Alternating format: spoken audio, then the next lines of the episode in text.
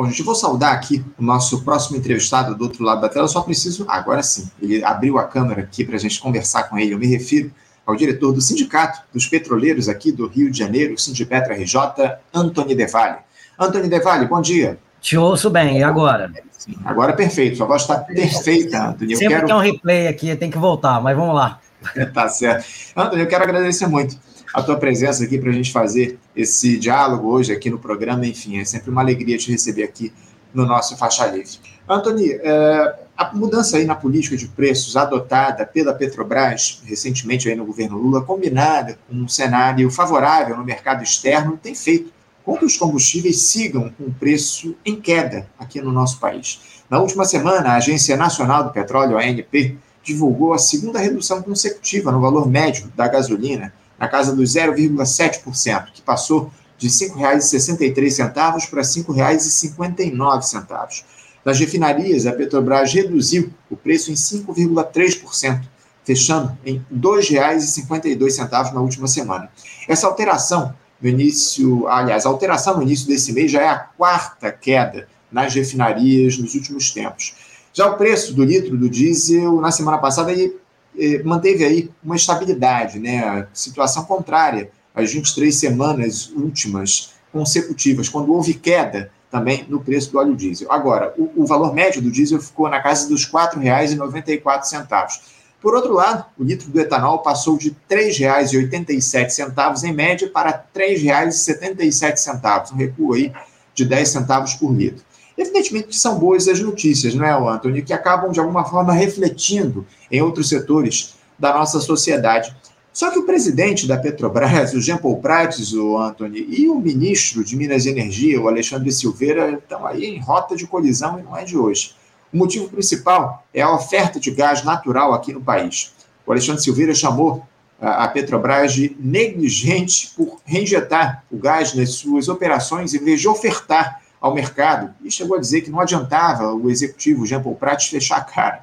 A troca de farpas entre eles é constante. Eu queria começar o nosso papo por aí, Anthony. Uh, ter um ministro e o presidente da Petrobras pensando de maneira distinta, não convergindo em relação a políticas relacionadas aos combustíveis no país, não é algo de alguma forma preocupante? Não que o Jean Paul Prats seja uma figura altamente confiável, enfim, a gente conhece bem o histórico dele. Uh, o problema é que ele ser Alexandre Silveira é um claro operador do mercado, né, Otto? Com certeza, Anderson. É, ele não é alguém, bem, primeiro do campo da esquerda, né? Isso é bastante nítido. E segundo, a trajetória dele também não é de alguém preocupado realmente, digamos assim, com um projeto nacional que seja, pelo menos, né? É, então, de soberania, é o que você falou realmente, um agente de outros agentes, né? É, do mercado privado. Então, temos que tomar bastante cuidado realmente com isso. Nessa questão específica do gás aí natural, né, diferente do GLP, que só um parênteses, né, ainda está muito alto o preço do GLP, e isso é um problema grave, porque é, é o botijão de gás do povão, né, que é o principal utilizador, é, então é, continua encarecendo bastante ainda para o povão é, a questão, não só pelo gás em si, GLP, mas também a partir daí os alimentos, né? Mas vamos aqui então para o que você falou em relação ao gás natural.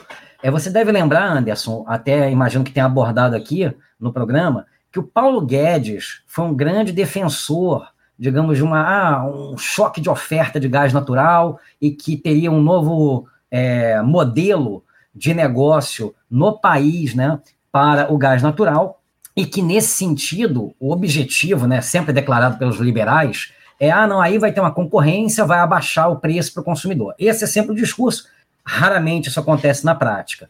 Então, quando o ministro, né, ele, ele, ele mantém esse discurso, em certa medida, ele mantém, portanto, o discurso, é, talvez um pouco atenuado, mas ainda assim o discurso que o Paulo Guedes mantinha, fazia, né?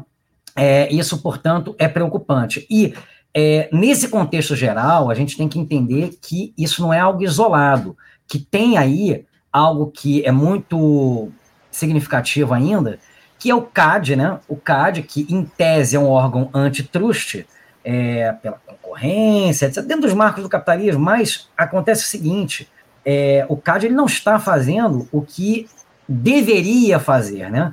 É, não só no governo do Bolsonaro, é, mas também continua o CAD, por exemplo, no caso, e a gente está falando de gás natural, né? Por isso que eu estou citando, no caso da TBG, que é a transportadora de gás, né? É, a, a operadora do gasoduto Bolívia Brasil aqui no Brasil, tem a equivalente na Bolívia também, mas aqui no Brasil é a TBG. É, o CAD, ele definiu lá atrás, né, é, 2019, por aí, que é, a Petrobras deveria. A Petrobras e o CAD firmaram um acordo, na verdade, de compadres, né, um, um jogo uhum. ensaiado, em que, ó, Petrobras privatista chega e fala: ó, CAD, é, eu não vou me defender de processos que você, CAD, está fazendo, é, então é, vamos fazer esse acordo aqui, mas diz que é o CAD que está falando, tá? Para a Petrobras fazer. E aí a gente aceita, tá? A gente não vai contestar. É, isso ocorreu, esse chama TCC, né? É, termo de cessação de conduta. Esses, esses TCCs tem para o refino e tem também para o gás natural. Dentro do gás natural, esse TCC, ele, esse TCC específico, ele previa, entre outras atividades, entre outras medidas, venda de várias partes da Petrobras, do sistema Petrobras, que tinham a ver com o gás natural. Tanto a nova transportadora do Sudeste, a NTS, quanto a TAG, a transportadora associada de gás, é, quanto a Liquigás, quanto também a própria TBG.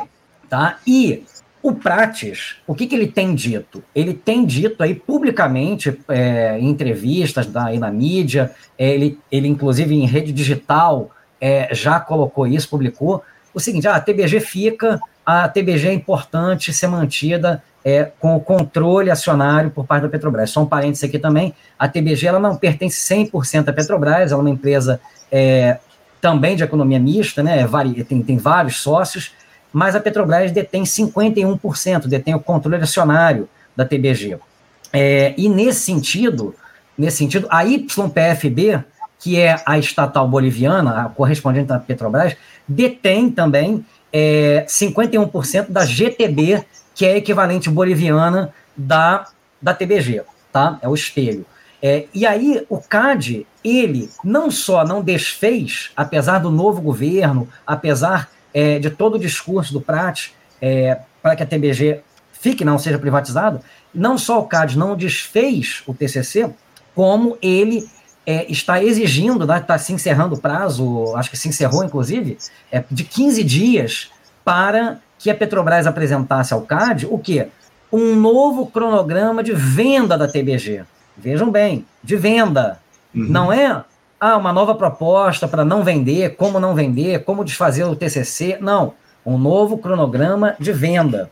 A Petrobras até havia pedido um prazo maior, porque, por exemplo, é, com a Petrobras Biocombustível, a PBio, é, ela, não a Petrobras controladora ainda, mas a própria PBio anunciou esses dias que a venda está suspensa, o processo de venda da PBio está suspenso Isso. até novembro. Por que novembro, tá? Isso é importante, porque em novembro está previsto um, um a, a, que o Conselho de Administração da Petrobras analise, enfim, aprove o novo plano é, estratégico de negócios da Petrobras, no qual, em tese, é, a PBio, a TBG, etc., estarão né, previstas para, é, consideradas para continuar no sistema Petrobras, etc. Então, o que acontece?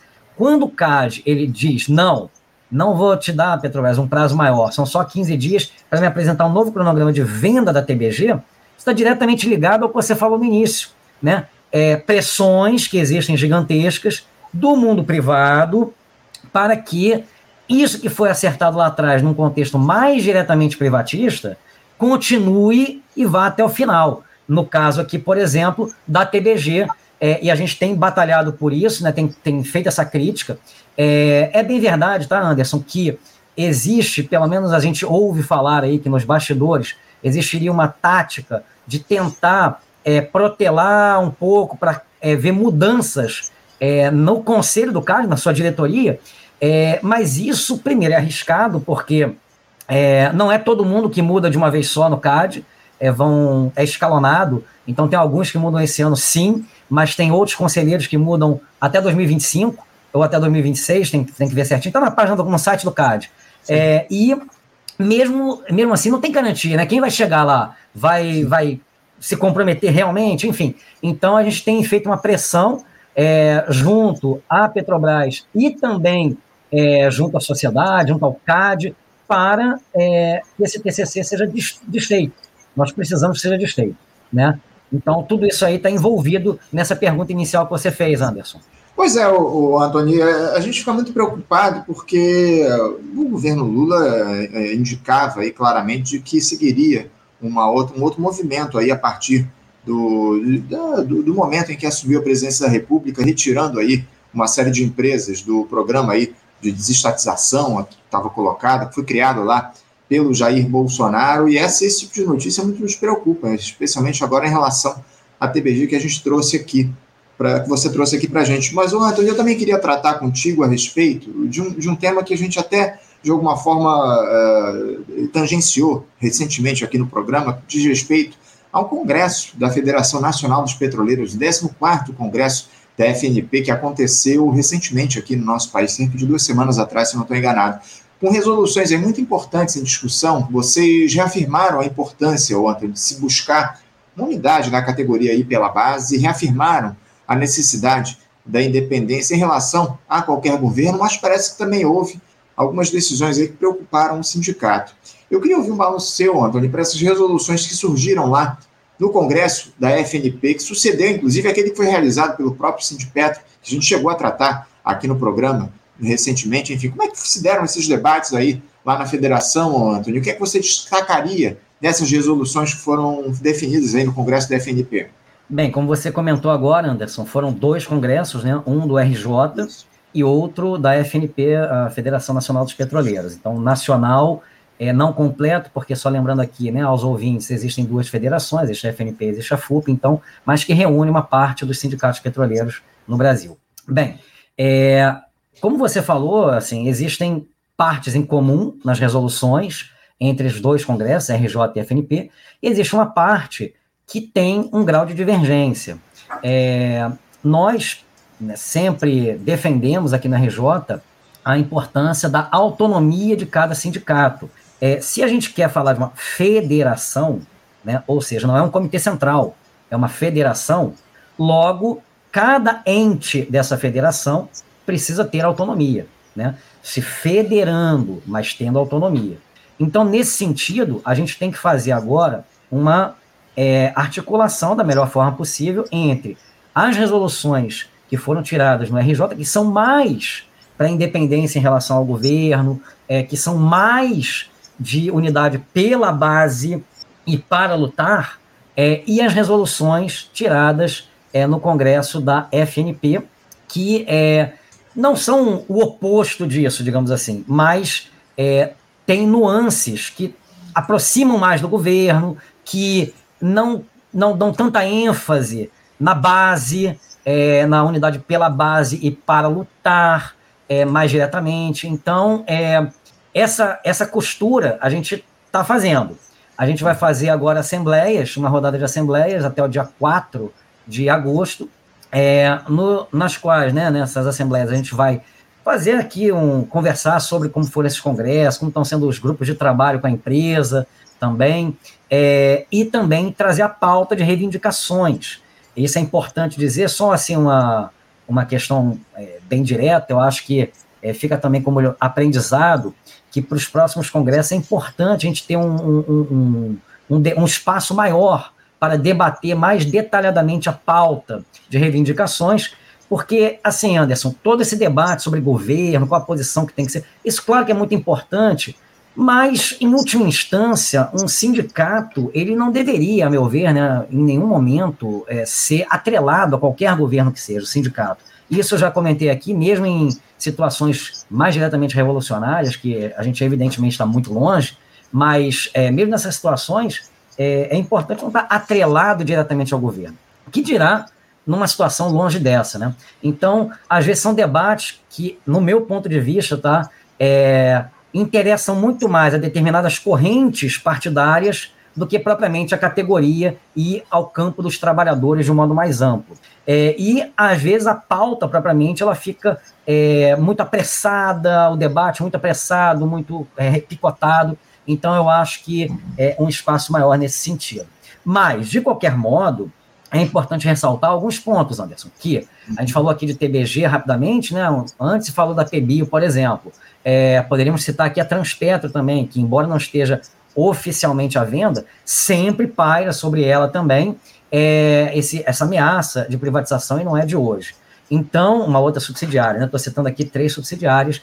É, e por que, eu estou citando isso? Porque uma das resoluções do Congresso, e isso eu acho que é muito importante, de ambos os congressos, foi que a gente tem que tratar como sistema.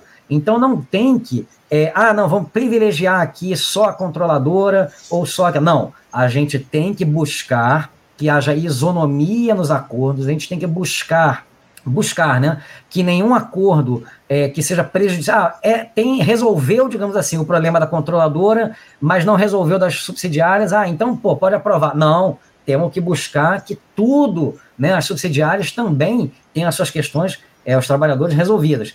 E, e, sobretudo, que acabe a privatização dessas subsidiárias. Isso está como resolução congressual, a gente vem falando isso aqui nos programas e está agora, repito, como resolução. Então, é muito, muito importante que isso seja colocado. Uma coisa é muito importante também, Anderson, que eu, que eu gostaria de dizer, é que, assim, é, não basta né, um chamado à unidade, assim, é, a gente sabe que existem diferenças, e não basta um chamado à unidade. A unidade, para ela ser efetiva, ela precisa começar, inclusive, é, pela base. Por que, que eu digo isso?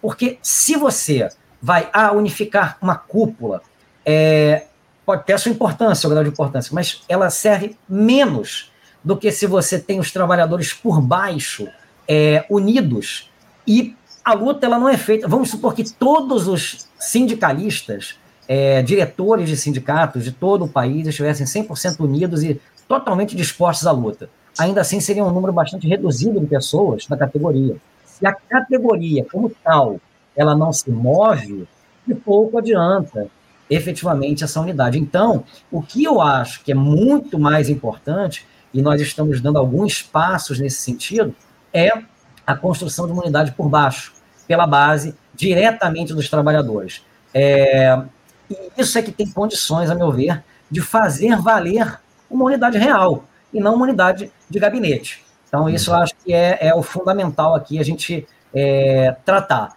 Para finalizar esse ponto, Anderson, também não esqueçamos da retomada né, de uma série de direitos colocados é, que foram perdidos aí ao longo dos últimos anos, é, a retomada de empresas que foram privatizadas do sistema, vou aqui chamar a atenção notadamente para Liquigás, a gente fala muito do GLP, então a Liquigás é importante para isso, para que o preço final para o povo é, seja mais controlado diretamente pela Petrobras, e também da BR, da distribuidora, né, dos postos de gasolina, que também, você comentou bem no início do programa, né, as, tem baixado aí, mas você mesmo comentou, está baixando mais a gasolina do que o diesel. Num país Sim. continental como o nosso, deveria ser até o, inverso, né?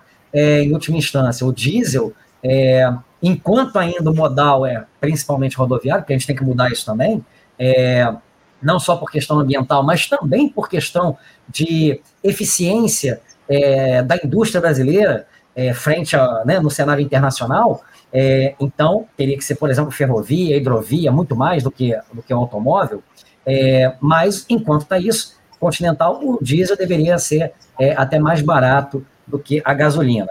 Uhum. Mas, então, Anderson, é, desprivatizar essas empresas que foram privatizadas. Isso também é um corte fundamental. E, por fim, é, dentro dos direitos que a gente está buscando, também o combate ao assédio, tanto o assédio sexual, o assédio moral e o conjunto das violências psicológicas que existem no trabalho. É, isso também a gente considera um ponto bastante relevante é, que a gente está buscando aqui nesse, nessa luta em torno do ACT deste ano são questões fundamentais, o, o Antônio. Eu queria aproveitar que você falou a respeito do ACT, da necessidade de unidade pela base da categoria. O nosso espectador aqui, o Alexandre Brito, que é petroleiro, ele diz aqui o seguinte: ó, o nosso próximo ACT revelará muitas coisas que ocorrerão com a Petrobras daqui para frente. Eu queria que você falasse um pouco como é que andam essas discussões a respeito do acordo coletivo de trabalho dos petroleiros, enfim, os diálogos aí, as discussões já começaram. Como é que está esse processo aí entre vocês da petroleiros, Anthony? Então, esse processo, em última instância, ele é ininterrupto. a gente sempre está cobrando, né? É, ofícios, reuniões, é, mobilizações, mas mais diretamente, é, nos últimos meses, a gente tem é, participado de grupos de trabalho com a empresa, nos quais a gente tem pautado grande parte do que a gente vai é, pautar agora mais é, diretamente também na é, pauta do ACT, propriamente. Então, desde problemas é, sobre pagamento de horas extras, a troca de turno, é, a questão é, das mulheres, a questão dos negros, a questão é, do combate aos assédios, à violência, é, a questão do, do, plano de saúde, a questão do plano de previdência, enfim, uma se segurança no trabalho, é, tanto segurança do ponto de vista de acidente, né, vai ter muito em breve aqui é, o Dia Nacional, se não me engano, contra é, o, o, pela segurança do trabalho, contra, contra os acidentes de trabalho, é, então, tanto nesse sentido, e doenças ocupacionais também, quanto no sentido da segurança do emprego contra a, as demissões. A gente deve lembrar que nos últimos anos, e aí, pelo menos desde 2014, a Petrobras, que não tinha uma política de corte de custos via é, corte de pessoal, passou a ter. E passou a demitir bastante gente, sobretudo por meio de PDVs, planos de demissão voluntária, que muitas vezes não era tão voluntário assim, havia muitas vezes pressão, assédio até para que a pessoa aderisse, determinados públicos aderissem, indesejados pelos novos momentos da empresa, é, muitas vezes foi dito, oh, se você não pegar isso, é demissão, ponto, tá? É, então pega aí porque é a tua última chance. Então, é, desde essa dessa forma, até demissões é, por justa causa, é, parte delas é, montadas com cascas de banana, etc., e outra parte, é o que talvez seja ainda pior, que são as sem justa causa. Por que, que eu digo ainda pior, Anderson? Porque a gente está numa empresa de economia mista, uma estatal uhum. de economia mista. E, em tese, existe uma polêmica jurídica se empresas de economia mista podem demitir sem justa causa sem apresentar motivação para isso. É, e está no STF, é, para ser julgado, não tem data ainda, mas para ser julgado, justamente esse ponto. Empresas de economia mista podem demitir sem justa causa, sem apresentar motivação para essa demissão, ou não? Em tese, não deveriam. Por quê? Você tem um concurso público para ingressar nessas empresas, né? Então, você tem o princípio da impessoalidade, você tem o princípio, né, é, é, que está colocado no, no concurso público. Se você chega e, de um modo bastante discricionário, você demite, ah, é fulano, é Beltrano, o gerente, o, o diretor demite, então começa a ficar é, esse princípio público em xeque. Né? Por isso que você deveria ter, uma, essa, no mínimo, essa motivação. Só que o que acontece? A empresa ela vinha demitindo, né, fazendo a demissão sem justa causa, sem apresentar motivação. Ora, eu acabei de falar, ainda está para ser julgado no STF. Quando ela pratica, portanto, uma política de fato consumado. Para quê, na minha avaliação? Chegar primeiro, ela sabe que estatisticamente não é todo mundo que recorre. Segundo, então já ganha nisso. Segundo, é, mesmo quem recorre muitas vezes demora. Terceiro, até como fato consumado, chega para o STF e fala: olha, pô, STF, você vai dizer que tem que ter motivação, agora que eu já demiti 500, 600 aí sem motivação, você vai fazer ter que botar esse pessoal todo de volta? Ah, faz isso não, STF. A gente sabe que o STF não é pró-trabalhador. Fica hoje em dia aí um monte de gente aplaudindo na esquerda, né? Alexandre de Moraes, etc., como se fosse um herói. Mas na prática, o STF, por exemplo, no caso das, das estatais, em 2019, autorizou a privatização é, de em, subsidiárias de empresas de economia mista, sem passar pela, por autorização do Congresso e sem passar sequer por licitação. Então, no que vai em relação ao trabalhador, o STF, ele, via de regra, pode ter uma exceção ou outra, mas via de regra, ele é contra o trabalhador, a favor do capital. Então, é, é a gente sabe que isso não seria nenhuma surpresa se o STF dissesse o seguinte: ah, então pode demitir sem justa causa, sem apresentar motivação. Esse fato consumado, portanto, a gente está lutando contra tudo isso no ACT. E aí, para terminar essa resposta aqui, até para o colega petroleiro, né? É, que fez a pergunta, é, comentário a partir do qual você fez a pergunta, é, a gente entregou a pauta. Nessas assembleias que a gente vai realizar, vai-se também debater um pouco a pauta.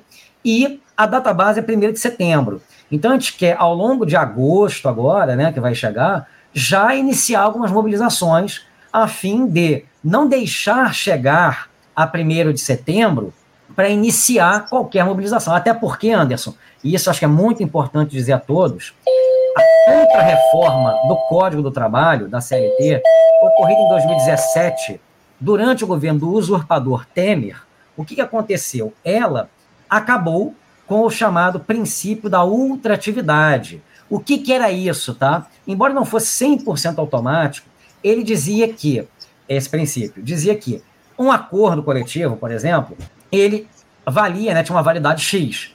Mas quando terminava o prazo da sua validade, ele continua, em última instância, valendo, até que se, que se chegasse à assinatura de um novo acordo. Isso cessou. Não que a empresa seja proibida de fazer, de utilizar essa, esse princípio da ultratividade da norma. Sim. Porém, as empresas, malandramente, elas passaram a não utilizar isso. E o que, que significou na prática, Anderson? Falar, a empresa passou a falar o seguinte: olha, vou agora é, passar vocês, trabalhadores, para a CLT pura, que é menos, bem menos do que o que tem no acordo. Então, é, fazia esse tipo de chantagem para quê? Para que se assinasse o acordo. E mais, utilizava-se o chamado acordo individual de trabalho, AIT, né, para chegar e falar o seguinte: olha, não, X trabalhadores aqui já assinaram um acordo individual, enfraquecendo, portanto, a luta coletiva. Uma das coisas que nós estamos pautando agora para esse ACT é justamente o seguinte: Petrobras não utilize o AIT e Petrobras utilize a ultratividade da norma, desde já nesta negociação, e coloque isso no próximo ACT, como uma, uma das cláusulas do, do próximo ACT. Porque isso é o mínimo, tá, Anderson? Para se dizer o seguinte: a empresa tem dito que quer diálogo com os trabalhadores. Se ela quer diálogo com os trabalhadores, isso é uma base para demonstrar que você quer diálogo, que ou seja, que você respeita a negociação efetivamente e a luta coletiva. Senão é estraçalhar o tecido social, rasgar mais ainda do que já está roto. Então, para tentar finalizar, são esses pontos aqui que eu queria enfatizar, Anderson. Tá certo. A gente acompanha aqui uh, todo ano o acordo coletivo, a negociação do ACT de vocês, petroleiros, e que normalmente é uma, uma enorme novela lá no diálogo com a Petrobras. A gente espera que esse ano, nesse novo governo Lula, a situação seja um pouco mais fácil, é o que a gente espera. Para a gente encerrar aqui, o, o, o Anthony, essa, eu queria falar sobre essa greve da Gaslub. Você falou aí sobre demissões por justa causa, sem justa causa, enfim. Numa assembleia que foi realizada na manhã da última sexta-feira, os motoristas da empresa CS Brasil que trabalham na unidade de processamento de gás natural do complexo petroquímico aqui do estado do Rio de Janeiro, a Gaslub, decidiram manter uma greve que foi iniciada no dia 28 de junho a pauta principal era a reversão da demissão por justa causa de 10 empregados que integram a comissão dos trabalhadores junto à empresa. Não, houve, na quinta-feira, uma proposta por parte dos trabalhadores da reversão dessas demissões para formato sem justa causa, desde que a empresa concedesse o reajuste de 10,7% nos salários e benefícios. Mas, na sexta, a CS Brasil informou que não concordava com o percentual proposto. Como é que vocês do Sindipetro têm acompanhado esse movimento dos trabalhadores terceirizados lá da Gaslub, Anthony? Quase um mês de paralisação é algo bastante relevante, né? Sim, Anderson, o sindicato nosso, né, embora não seja legalmente o sindicato que representa esses trabalhadores uhum. terceirizados, motoristas no caso, né, é, mas está sempre, como sempre faz em relação aos terceirizados, é, sempre apoiando a luta dos terceirizados. Nós somos contra a terceirização por significar na média, né, uma precarização da relação de trabalho, mas nós somos a favor dos trabalhadores terceirizados, nós apoiamos os trabalhadores terceirizados. Isso é importante fazer essa distinção. Contra a terceirização, a favor do trabalhador terceirizado. Inclusive, nesse ACT aí que a gente está buscando, estamos buscando uma série de melhorias para os trabalhadores é, terceirizados. Nesse caso aí específico, Anderson, primeiro é um absurdo essas demissões, né? Segundo, a própria reversão é, não era efetivamente a pauta, né? A pauta era o fim das demissões, a reversão, a reversão para de justa causa para sem justa causa não era o objetivo. É, isso está colocado porque é, a, a CS Brasil, né? É, tá irredutível e aí você sabe muitas vezes o, o movimento quando ele vai se é, alongando, muitas vezes também o patrão ele tenta vencer pelo cansaço. É, uhum. Então, é, o que acontece? não houve uma vitória completa, isso é importante ser dito, tá? A vitória completa seria, sim, a reversão dessas demissões, passaria pela reversão concretamente dessas demissões, e não apenas por passar de justa causa para sem justa causa. Sim. É, ainda que faça diferença, sim, um, e, um ou outro. É, em relação ao reajuste, está melhorando, mas, enfim, é, é, precisa ser melhor. E tem uma série de outros pontos, a próprio enquadramento tá, é, sindical, a CS Brasil, ela quer é, que, que, os trabalhadores sejam representados por um sindicato que sequer, sequer é da base territorial do Gaslub. Né? É, tem, tem, como base territorial o Rio de Janeiro, município apenas. E o Gaslub é Itaboraí, né? É, é, é, o Comperge, é o antigo Comperge, novo nome é Gaslub. Então, é, até nisso vai, né? A, a interferência na liberdade sindical passando por questões até de segurança também. Se você for avaliar, Anderson, é, um dos pontos também aí em luta é que os trabalhadores é, não tinham o pagamento correto né, das suas horas extras, é, eram obrigados a colocar o ponto, assinar o ponto, como é, encerrando às 18 horas, muitas vezes, quando trabalhavam até 19, até eventualmente mais. Muitas vezes os trabalhadores motoristas né, têm que. É, uma coisa é a jornada oficial dele, outra coisa é quando ele tem que começar a sair de quando ele tem que sair de casa para conseguir pegar é, é, os empregados da Petrobras que ele vai conduzir das suas residências até da JUB e depois voltar. Então, tudo isso tem a questão do interstício, né? que é o intervalo mínimo que tem que ter entre a jornada de hoje, né, de trabalho, e a seguinte jornada, isso também era desrespeitado. Então, tem vários pontos aí que ainda, ainda não estão completamente resolvidos, né, Anderson? Então, a gente continua nessa batalha, é uma batalha difícil, mas que precisa ser, e que a gente sempre chama atenção também da Petrobras. Porque, vamos lá, né? É, a Petrobras ela não é obrigada a terceirizar. Não sim, tem ninguém sim. com revólver na cabeça dos tomadores de decisão da Petrobras falando, ó, terceiriza se não ultimato. Não existe isso. Então, são interesses colocados uhum. é, e que a Petrobras poderia fazer diferente. A gente defende, inclusive, que ela faça diferente, que seja primeirizado. E que enquanto não for, enquanto não for, que ela é, melhore significativamente nos contratos a realidade dos trabalhadores terceirizados. Até porque, Anderson, se melhorar muito significativamente e, e equalizar com o que é o próprio, para que terceirizar? Né? Exatamente. Essa aqui é a grande questão que está colocada. Antônio, eu quero agradecer muito a tua participação com a gente aqui hoje. Muito obrigado por você se dispor a fazer esse diálogo aqui com a gente nesta segunda-feira. A gente certamente vai tratar de outras questões é, é, nos próximos tempos relacionadas à Petrobras, enfim. Tema muito importante aqui, nosso, especialmente o ACT. Vocês estão, estão começando a fazer o diálogo a respeito dessa questão aqui com a, a, a estatal. O Antônio, muito obrigado pela tua participação. Te desejo um ótimo dia de trabalho. Manda um abraço. Até a próxima, Antônio.